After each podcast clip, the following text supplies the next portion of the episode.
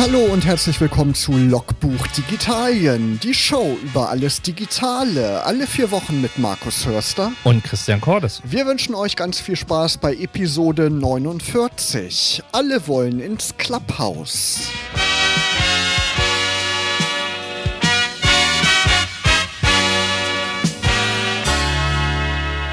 Ja, Christian, die digitale Welt, die war ja wirklich turbulent in den letzten Wochen. Ne? Der Jahresanfang, der war schon ganz schön ereignisreich, muss man sagen. Es gibt ein neues soziales Netzwerk, dazu gleich mehr. Und es gibt einen neuen US-Präsidenten, aber der war gar nicht so sehr in den Schlagzeilen wie ein ehemaliger Konkurrent. Bernie Sanders war das Internet-Meme des Januars. Ne? Ja, das stimmt, wobei man ja ehrlicherweise sagen muss, dass ähm, Trump ja doch schon am 6. Januar mit der Erstürmung des Kapitols und der, seiner heißen Rede schon äh, mehr Schaden angerichtet hat äh, als alles andere. Aber ja, natürlich, äh, Memes werden im Internet gefeiert und Bernie Sanders mit seinen schönen Handschuhen und seinem olivfarbenen Parker äh, hat ein Zeichen gesetzt. Der Fotograf hat jetzt in einem Interview gesagt, er wollte niemals ein Foto machen, was zu einem Meme wird, aber das war natürlich eine Steilvorlage. Direkt vor so einem weißen Hintergrund kann man super ausschneiden. In Photoshop in der neuen Version geht das jetzt mit einem Klick. Also da ist der Plan nicht so ganz aufgegangen. Auf jeden Fall eine witzige Geschichte. Ja, und wir haben es angesprochen, es gibt ein neues soziales Netzwerk. Kommt ja nicht ganz so oft vor. TikTok war, glaube ich, so das letzte große, was dann auch wirklich groß wurde. Und jetzt gibt es etwas, das nennt sich Clubhouse. Christian, du hast es schon ausprobiert. Genau. Clubhouse, Clubhouse, äh, wie man auch es immer nennen will, ist momentan ähm, leider Invite-only. Das heißt, ihr kommt da tatsächlich nur rein, wenn ihr jemanden habt, der da schon drin ist und euch einen Invite schickt oder wenn ihr euch auf eine Liste setzen lässt und dann können Leute, die ihr Telefonbuch mit hochgeladen haben, ähm, synchronisiert sich der Server und schlägt euch das dann vor, dass, äh, weiß ich, XYZ äh, auch gerne rein möchte und dann könnt ihr sie darüber auch hineinlassen. Ähm, ja, der Hype ging so ungefähr vor ja, ungefähr zwei Wochen los, glaube ich. So müsste es ungefähr, ja, genau. Äh, am Wochenende. Und ähm, es ist momentan, wie gesagt, nur eine iOS-Only-Plattform. Es funktioniert auf dem iPhone, aber Wer ein iPad hat, kann das trotzdem nutzen, auch mit einem Android-Smartphone, weil er kann die App auf dem iPad laden und kann dann trotzdem den Registrierungsprozess auf einem äh, Android-Device zum Beispiel durchführen. Das geht. Also die App ist ja nicht vor anderthalb, zwei Wochen an den Start gegangen. Die ist ja schon im Laufe des letzten Jahres an den Start gegangen. Und so wie ich das mitgekriegt habe, tummelten sich da erst so aus dem Silicon Valley so Venture Capital Leute, die sich da ausgetauscht haben über verschiedene Themen. Und dann muss das irgendwie, irgendjemand muss da den Stein ins Rollen gebracht haben, dass da dann plötzlich alle sich anmelden wollten. Ne? Ja, genau. Also Mitte Januar ging dann der Push in, in Deutschland so ein bisschen los. Gestartet ist es in Amerika, glaube ich, letztes Jahr April, Mai, irgendwie so in dem Dreh muss es gewesen sein. Ähm, und ja, dann gab es halt die Welle und es hat äh, das Wochenende, vorletztes Wochenende relativ äh, auf Twitter und Co. ist es heiß hergegangen. Die ersten Leute sind auf Cl äh, Clubhouse geströmt und ja, so ein bisschen ebbt es gerade ab. Also ich habe heute nochmal geguckt, ähm, die Anzahl der Themendichte und Co. nimmt so in der zweiten Woche so langsam ab, muss man feststellen. Ja, ich habe auch gehört, es gibt viele Stimmen, die sagen, wenn die ganzen Promis oder Politiker oder so dann da wieder verschwinden, dann ist der Reiz auch irgendwie nicht mehr so da. Ne? Man weiß es nicht. Auf jeden Fall, so wie ich das verstanden habe, ich habe leider kein iOS-Device, deswegen konnte ich es noch nicht ausprobieren. Aber so wie ich es verstanden habe, zum Beispiel Calvin Hollywood, kennst du vielleicht, mhm. das ist ein Fotograf und so ein Business-Coach, der auch einen YouTube-Kanal hat, der fand das auch gleich total gut, hat das bei YouTube auch promotet.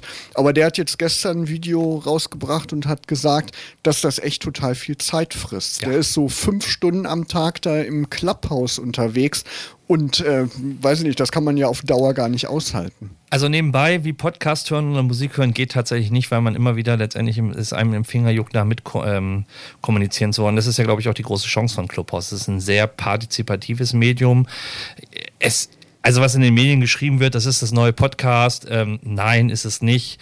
Es ist eher, sag ich mal, ja, so wie so, so ein Bürgerradio 2.0. Und ich glaube, in der Zeit, wo alle in der Pandemie im Homeoffice stecken und keine, keine Konferenzen und kein Republika-Innenhof und ähnliches halt stattfindet, äh, lechzen die Menschen nach Austauschen. Es ist halt sehr simpel, es hat eine exzellente Audioqualität.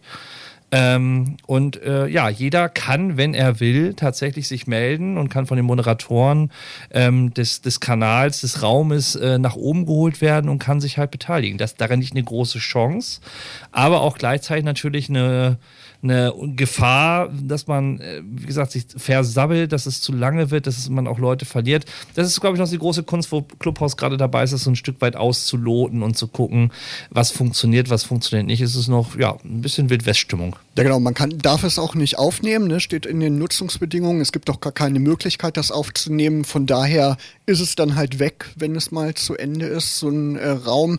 Beschreib mal so ein bisschen, wie so ein Raum aufgebaut ist. Du hast schon gesagt, es gibt äh, so eine Art Bühne, eine virtuelle Bühne. Genau, es gibt einen Moderator, beziehungsweise derjenige, der diesen Raum halt anlegt. Und äh, das kann man auch über den Kalender vorher.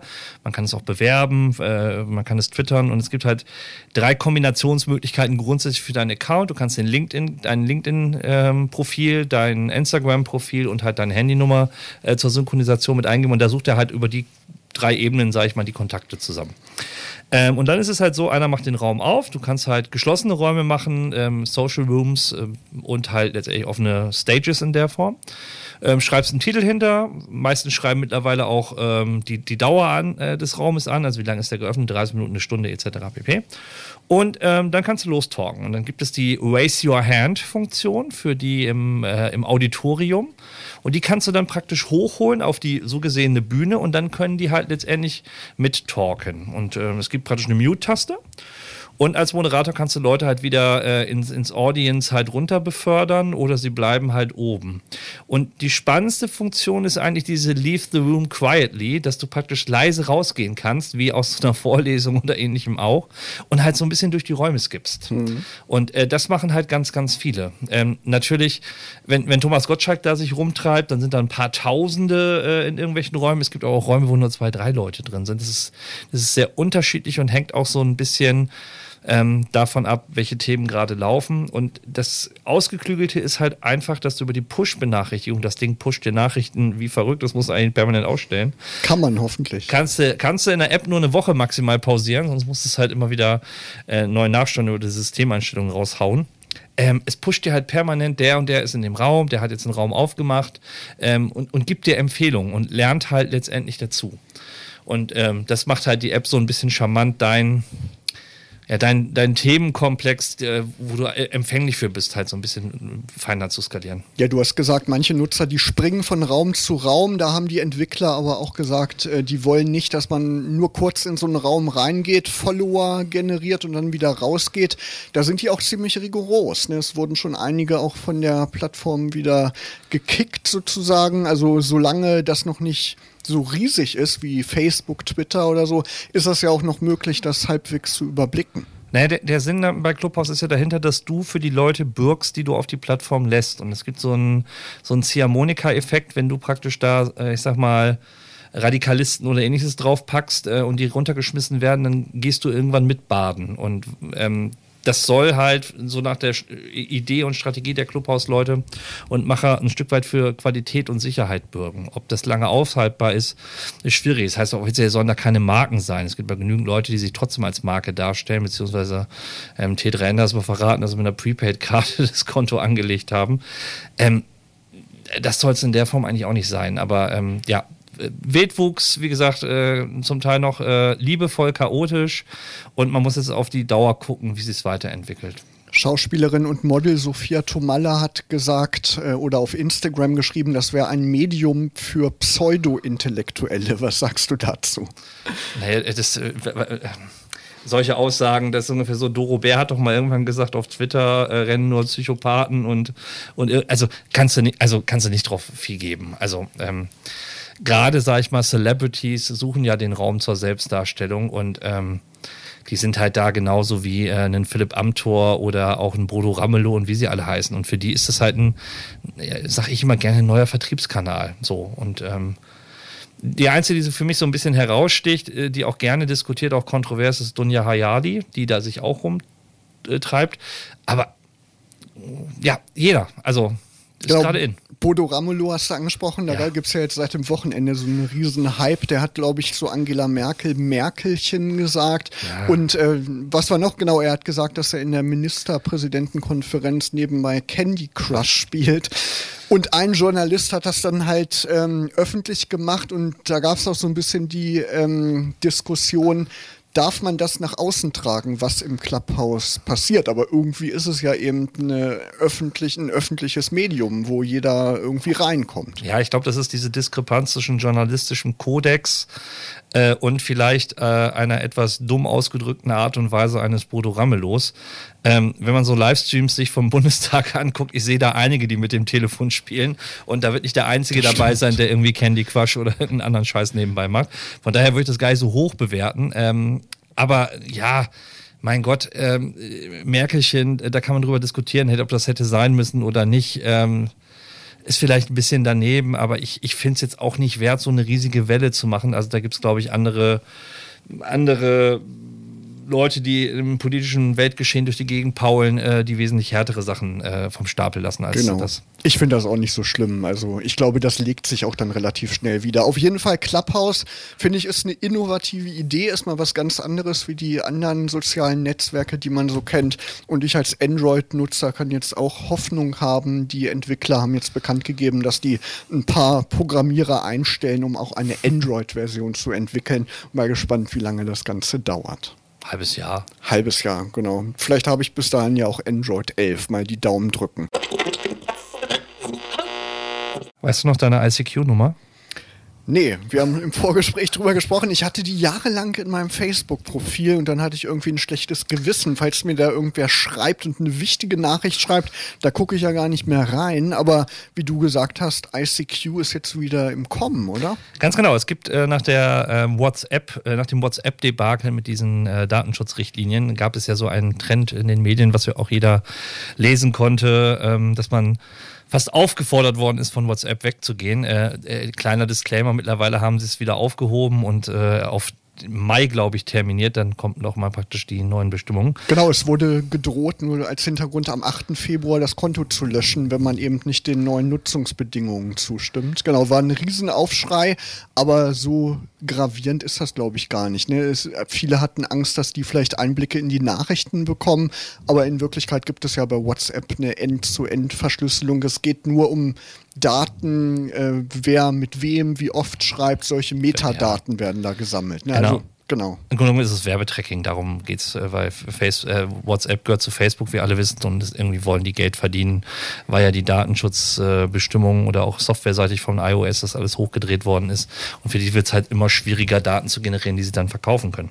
Ähm, das hat halt dazu geführt, dass zwei andere bekannte Apps, Signal ähm, und Trema zum Beispiel, ein bisschen mehr an Popularität bekommen haben und Telegram, wobei man muss ja fairerweise sagen, ähm, also ob ich jetzt WhatsApp weiter benutze oder zu Telegram flüchte, das ist kein Unterschied, außer dass wahrscheinlich noch schlimmer. Ja, richtig. Du verkaufst es auf die andere Seite, nämlich nach Russland. Ja. Ähm, also damit ist einem nicht geholfen. Aber in dem Zuge hat auch, haben auch die Downloadzahlen und die Reaktivierungszahlen alter ICQ-Accounts auf den Servern zugenommen. Und deswegen war es dann uns doch eine Meldung wert, die Leute mal wieder daran zu erinnern, ich kann meine ICQ-Nummer noch aus dem Kopf runterbeten. Gibt es eine moderne ICQ-App, ja? Ja, gibt es für alle Devices. Okay. Ich muss mal recherchieren. Irgendwo habe ich die bestimmt notiert. Vielleicht in den Tiefen meiner Google-Notizen irgendwo. Ich muss mal gucken. Und ich glaube, dieser, dieser klassische Oh-Oh ICQ-Sound ist doch noch für alle ja. Musik in den Ohren. So ein bisschen Back to the Roots, genau. Ja, also mal gespannt, wie sich das alles entwickelt, aber ich glaube, so dramatisch wird das alles nicht. Und ähm, die meisten sind eben bei WhatsApp. Das ist halt auch schwierig, die Leute zu überzeugen, zu wechseln. Ich habe auch jetzt äh, Signal mal wieder installiert, als ich das vor zwei Jahren oder so mal installiert habe. Da warst du bei Signal und irgendwie zwei, drei andere. Jetzt sind es immerhin irgendwie 50, als ich geguckt habe. Aber es ist immer noch deutlich weniger als äh, WhatsApp. Ne? Also man äh, gewöhnt sich ja eben auch an so eine Plattform und da ist es auch schwierig zu wechseln. Aber wie du sagst, äh, Threema ist auf jeden Fall eine gute Variante, die man mal testen kann. Drohnen. Wir waren letztens unterwegs, haben deine neue Drohne ausprobiert. Und ich habe gesehen, du warst auch schon fleißig am Üben für oh. den Drohnenführerschein, denn es gibt eine neue EU-Drohnenverordnung. Darin unter anderem eine Registrierungspflicht. Zu Silvester ist das Ganze ja in Kraft getreten. Es gibt bestimmte Übergangsregelungen, die können wir jetzt nicht im äh, Einzelnen erläutern. Wir werden das Ganze dann nochmal verlinken äh, unter logbuch-digitalien.de. Aber ein Element ist eben auch der neue Drohnenführerschein und den kann man derzeit sogar noch kostenlos ablegen auf der Webseite des Luftfahrtbundesamtes. Wie funktioniert das Ganze denn? Theorie und Praxis, sagen wir es mal so. Ähm, also es gibt ganz grundsätzlich, um es mal relativ platt runterzubrechen, es gibt eine Gewichtsklasse unter 250 und über 250 und alles, was über 250 ist, braucht zukünftig äh, diesen Drohnenführerschein. Es gibt natürlich noch ein paar Bestandsschutz und es gibt noch Übergangsregelungen, die das so ein bisschen wieder aufweichen. Aber wenn man es so ganz platt runterbrechen will, gibt es unter und über. Diese 250 Gramm beziehen sich auf das Startgewicht und da fängt es nämlich jetzt an, ähm, interessant zu werden. Beispiel, die Drohne, die ich mir neu besorgt habe, ist die ähm, ähm DJI Mini 2. Die hat ein Startgewicht inklusive Akku von 249 Gramm. So. Genau, hast du mal nachgewogen? Nee, ich habe es nicht nachgewogen, aber das sagt der Hersteller. Okay. Jetzt fängt es aber spannend an. Wenn, sobald du da praktisch, es gibt ja so Anbauteile, wie so verbesserte Landefüße oder Stimmt. noch, noch äh, Propellerschutz oder ähm, so blinkende LEDs, dass du sie in der Dämmerung sehen kannst. Es wird ja auch so Papier mitgeliefert, ne, wo man so seine Drohne designen kann. Ja, genau, sowas alles. Und was bist du dann relativ schnell? Ja, über 250 Gramm. Bingo! Und dann fängt es nämlich an, äh, dass es wieder ad absurdum getrieben wird, weil äh, du dann diesen Führerschein brauchst. Ja. Und die Grundlage ist erstmal so, du legst da praktisch ein Nutzerkonto an und machst erstmal die Grundregistrierung, dass du deine ID bekommst, die praktisch, früher war es so, dass die Adresse auf die Drohne auf, mit einem feuerfesten Schild äh, kleinst draufgeklebt werden muss. Heute würde halt aktuell reichen diese äh, ID. Und äh, hinter der ID steht halt praktisch dein Nutzerkonto. Und da musst du neben deiner Adresse, Personalausweiskopie oder Reisepass etc. pp. zusätzlich noch die Versicherungspolice-Nummer angeben, also den Drohnenhaftpflichtschutz, der verpflichtend ist. Und du kannst halt über das Portal dann unter anderem auch ähm, den Führerschein ablegen. Da gibt es eine Trainingseinheit, wo du üben kannst. Es gibt halt so einen Multiple-Choice-Test. Ähm, und äh, ansonsten machst du halt die Prüfung. Äh, ähm, und legst sie ab. Ist so ein Invest von ein bisschen mit durchklicken, ein bisschen nachlesen, vielleicht von einem Tag. Das ist nicht so wild. Das Problem ist, ich habe gleich zum ersten ersten meine ID beantragt. Ich habe sie bis heute nicht gekriegt. Kommt die per Post oder wie? Weiß ich nicht, was die machen. Vielleicht kommt die per Brieftraube vom Flughafen rübergeschoben. mit Drohne wahrscheinlich. Ja, mit Drohne. Aber irgendwie äh, kommt da nichts an. Ich weiß nicht, ob die hoffnungslos überlastet sind. Ähm, ich habe meine ID immer noch nicht, obwohl ich beantragt habe. Okay, und es, die haben irgendwie auch nicht geregelt, dass die dafür Gebühren verlangen können, nee. weil eigentlich ist geplant, glaube ich, für den kleinen Führerschein 25 Euro zu verlangen, aber die können das irgendwie nicht einziehen, weil irgendeine Verordnung noch nicht aktualisiert wurde und deswegen ist der Führerschein erstmal noch kostenlos, ändert sich dann irgendwann im Frühjahr, Sommer irgendwann, man weiß noch nichts Genaues, da wird sich das ändern, da muss man dann dafür blechen. Aber wenn man vielleicht eine Drohne hat oder vorhat, sich in den nächsten Monaten eine zu kaufen, da kann man dann jetzt schon mal den Führerschein ablegen. Weißt du eigentlich, wie der kommt? Kann man sich den dann ausdrucken? Kannst du selber oder? ausdrucken. Ah, okay. Und äh, gilt fünf Jahre. Ja, genau, das wollte ich sagen. Der ist halt äh, zeitlich beschränkt. Also nicht wie ein Autoführerschein, einmal erworben lebenslang, ähm, sondern er, er, hat halt auch eine, eine Zeitlimitierung und muss halt nochmal ran.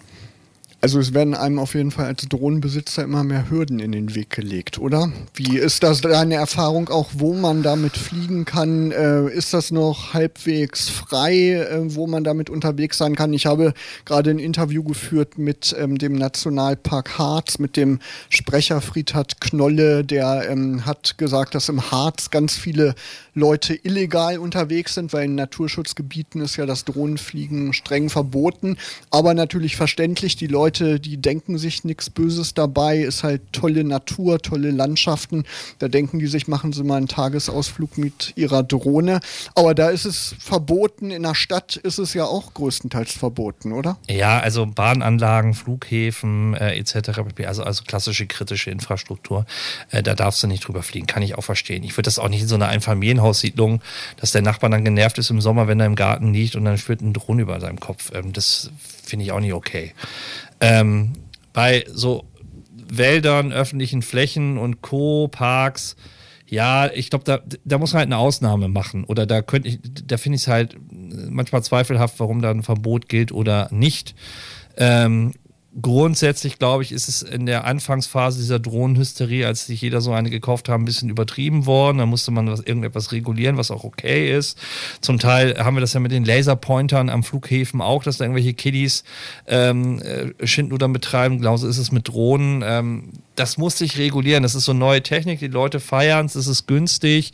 Man kann damit coole Shots machen. Also kaum ein YouTuber hat keine äh, Profi-YouTuber, macht nicht irgendwie eine, Dro setzt eine Drohne ein bei irgendwelchen Videoaufnahmen über äh, den Köpfen fliegen und Co. Also es, es hat so von beiden Seiten etwas, finde ich immer, aber man, man darf es halt auch einfach nicht äh, grundsätzlich verteufeln und man muss ja auch immer noch sagen, hinter der Drohne an sich, es liegt ja nicht an der Drohne, es liegt ja an dem, der das Ding fliegt.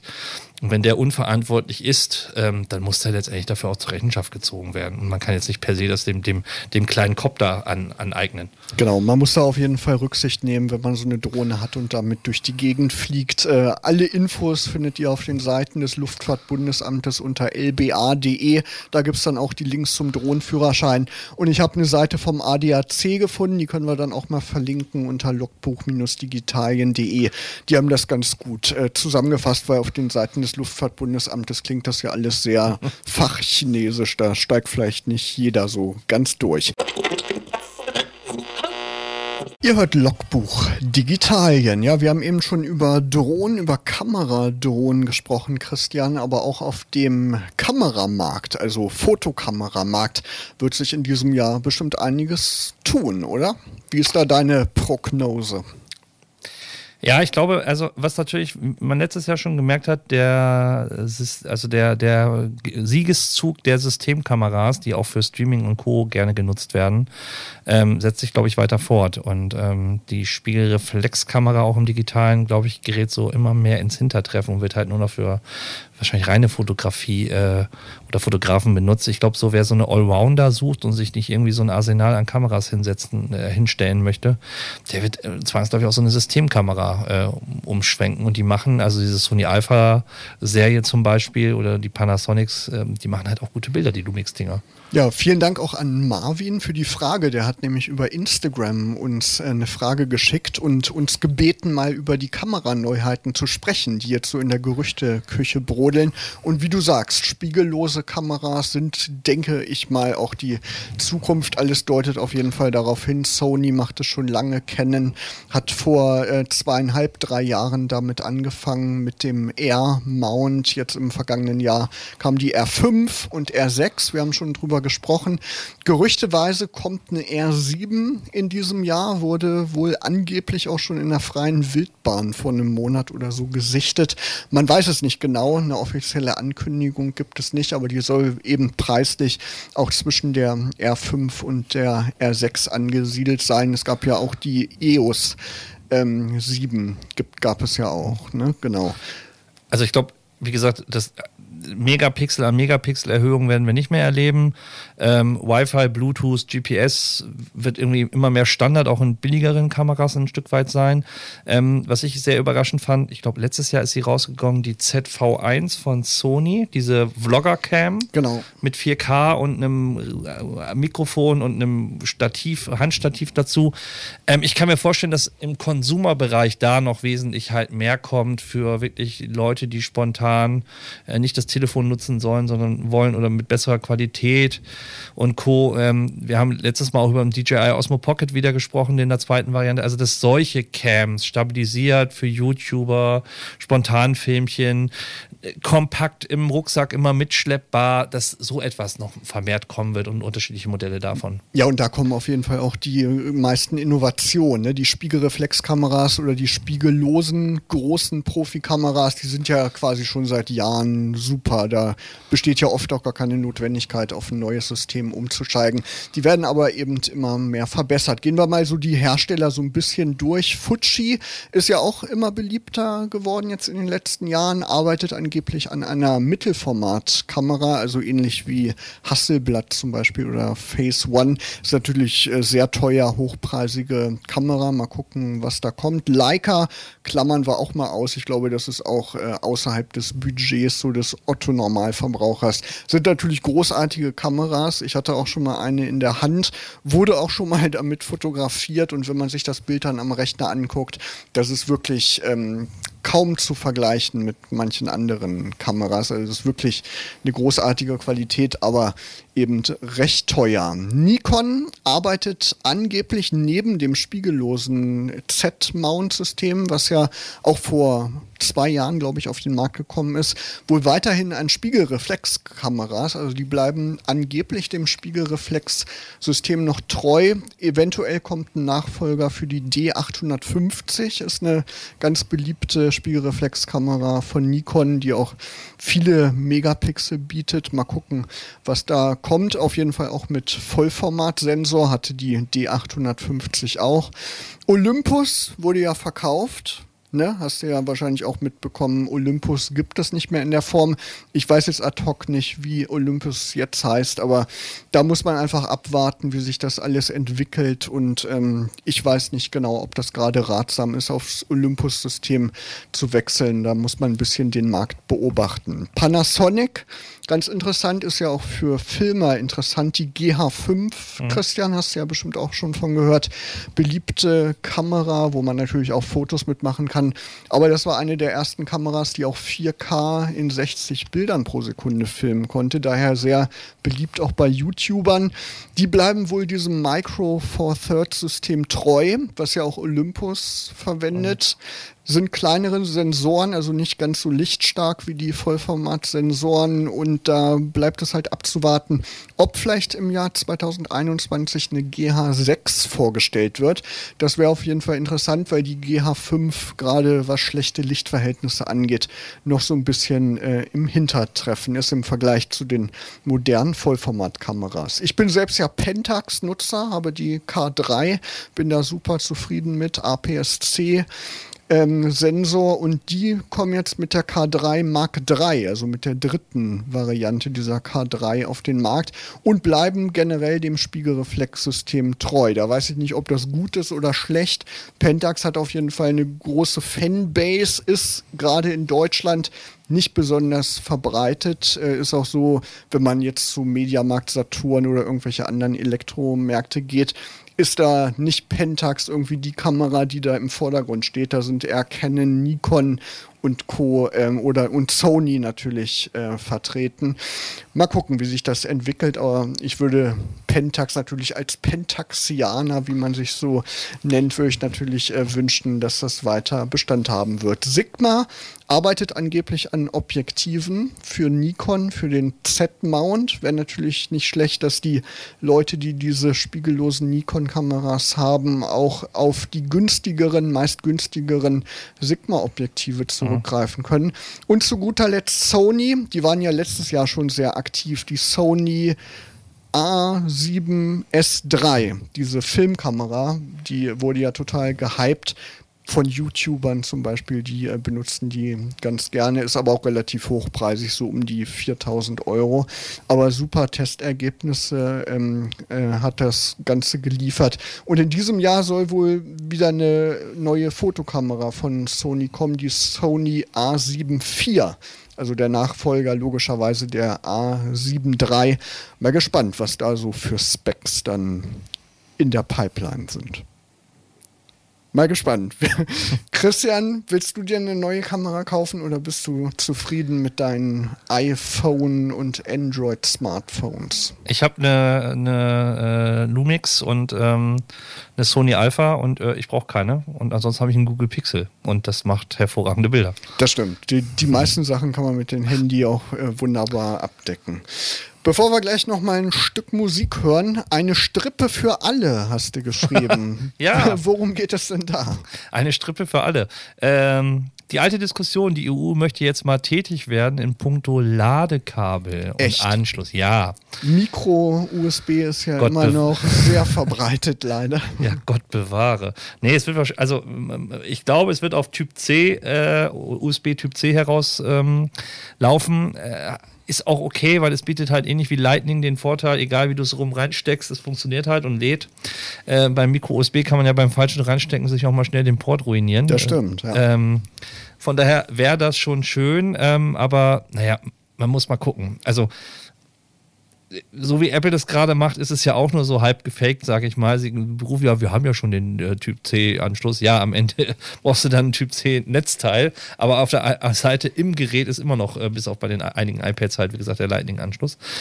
Ähm, ich bin mal gespannt, ob das tatsächlich durchgesetzt wird und ähm, ja, dazu führt, dass, wie gesagt, ähm, wir dann einen einheitlichen Anschluss haben.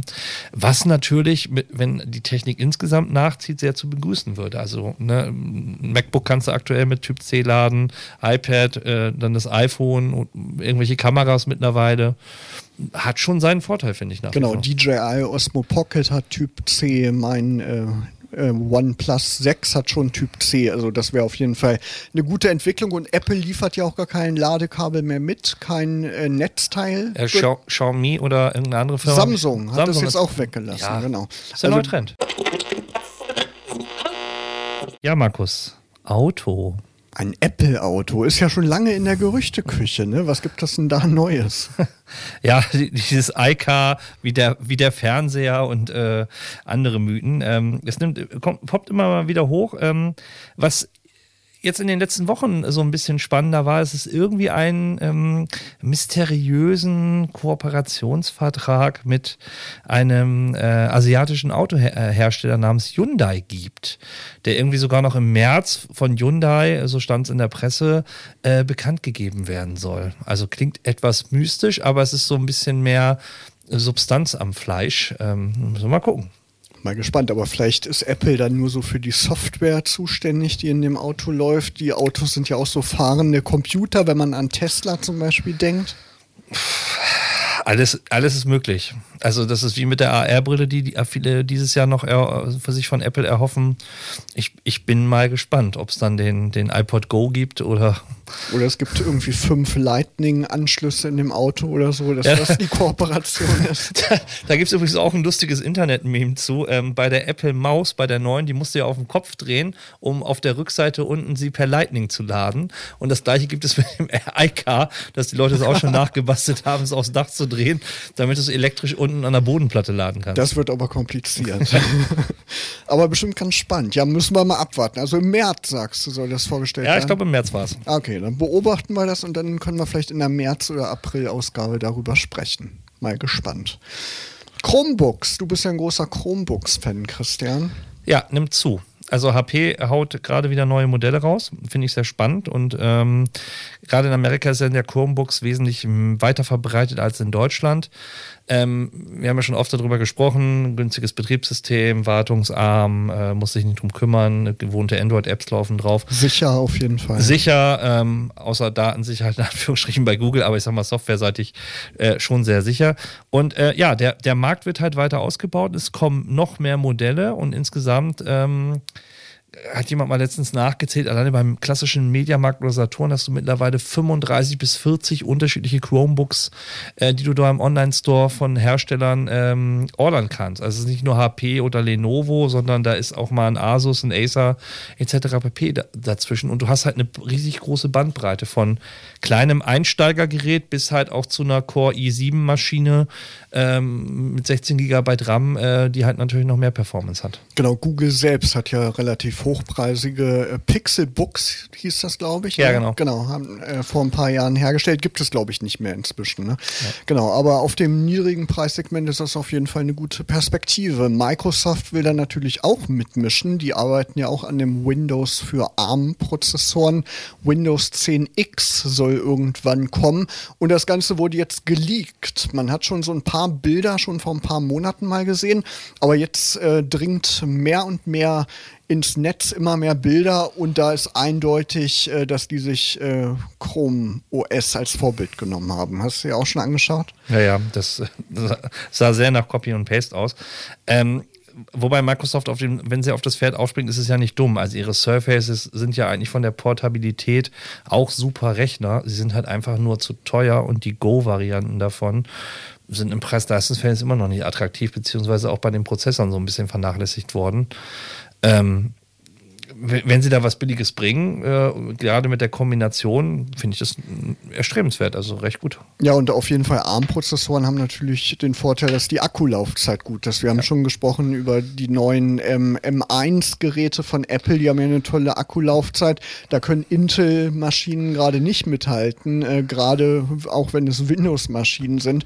Also da wäre es auf jeden Fall begrüßungswert für Leute, die eben viel unterwegs sind, ähm, dass das irgendwie zum Erfolg wird. Kann man natürlich nicht jede App drauf laufen lassen, obwohl ich jetzt gehört habe, dass die auch an so Emulationsvarianten äh, arbeiten, dass man dann auch die Win32 Software, die man so von seinem normalen Windows kennt, dort emulieren kann. Also wir werden das Ganze mal beobachten.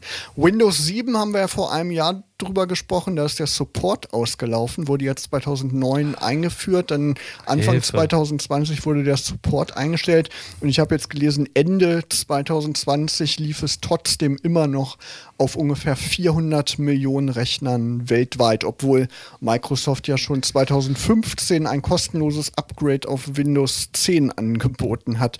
Also weiß ich auch nicht. Aber es sind natürlich auch viele Firmen, viele Unternehmen, die riesige äh, Computerfarmen sozusagen noch mit Windows 7 laufen haben. Ist eben ein Aufwand, das alles umzustellen. Es gibt auch einen Großteil der Geldautomaten, die mit der Software oder mit XP sogar noch zum Teil laufen. Das stimmt. Und die Deutsche Bahn hat sogar noch bei einigen dieser Infotafeln NT im Einsatz. Also von daher, naja, lassen wir es mal. Ja, also auf jeden Fall umsteigen, es funktioniert auch noch. Man kann noch kostenlos umsteigen, nur so als kleiner Tipp. Wir wollen euch natürlich nicht gehen lassen ohne unseren monatlichen App-Tipp. Christian, was hast du denn heute dabei? Untapped. Das hat was mit Bier zu tun, oder? Hey, richtig. Mensch, Markus.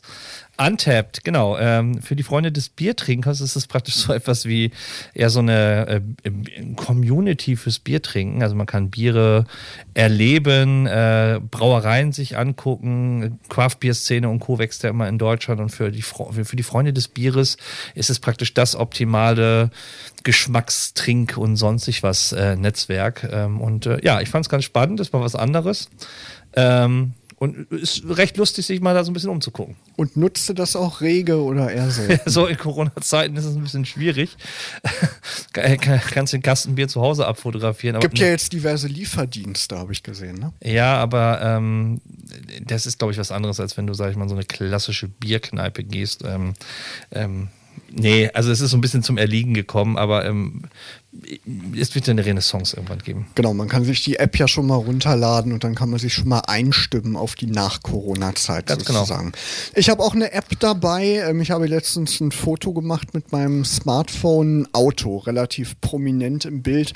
Und da hatte ich irgendwie ein schlechtes Gewissen, dass das Nummernschild so stark zu sehen war. Und ich wollte das Bild posten und ähm, das sollte auch sofort gepostet werden. Da konnte ich nicht abwarten, bis ich zu Hause bin und Photoshop aufmachen kann. Da habe ich einfach eine App gesucht, um dieses Nummernschild zu verpixeln und bin auch fündig geworden. Blur Face nennt sich das Ganze. Also wie der Name schon sagt, kann man nicht nur benutzen, um Nummernschilder zu verpixeln, sondern auch Gesichter zu verpixeln. Ist kostenlos, gibt auch eine werbefreie Version, die kostet, glaube ich, ein paar Euro. Ich weiß jetzt nicht ganz ganz genau. Aber ist auf jeden Fall praktisch, wenn man mal ähm, so in die Situation kommt wie ich und das eben mal mobil machen möchte. Ja, Christian, das war's auch schon mit Logbuch Digitalien, mit unserem Eintrag ins Logbuch Digitalien für diesen Monat. Die nächste Ausgabe, die gibt's am 23. Februar. Hört euch bis dahin unter logbuch-digitalien.de die alten Folgen an. Nächste Sendung dann die 50. Ausgabe mittlerweile. Folgt uns auf Facebook, auf Instagram und auf Twitter. Ja, und bis zum 23. Februar, da wünschen euch Markus Hörster und Christian Cordes eine schöne digitale Zeit.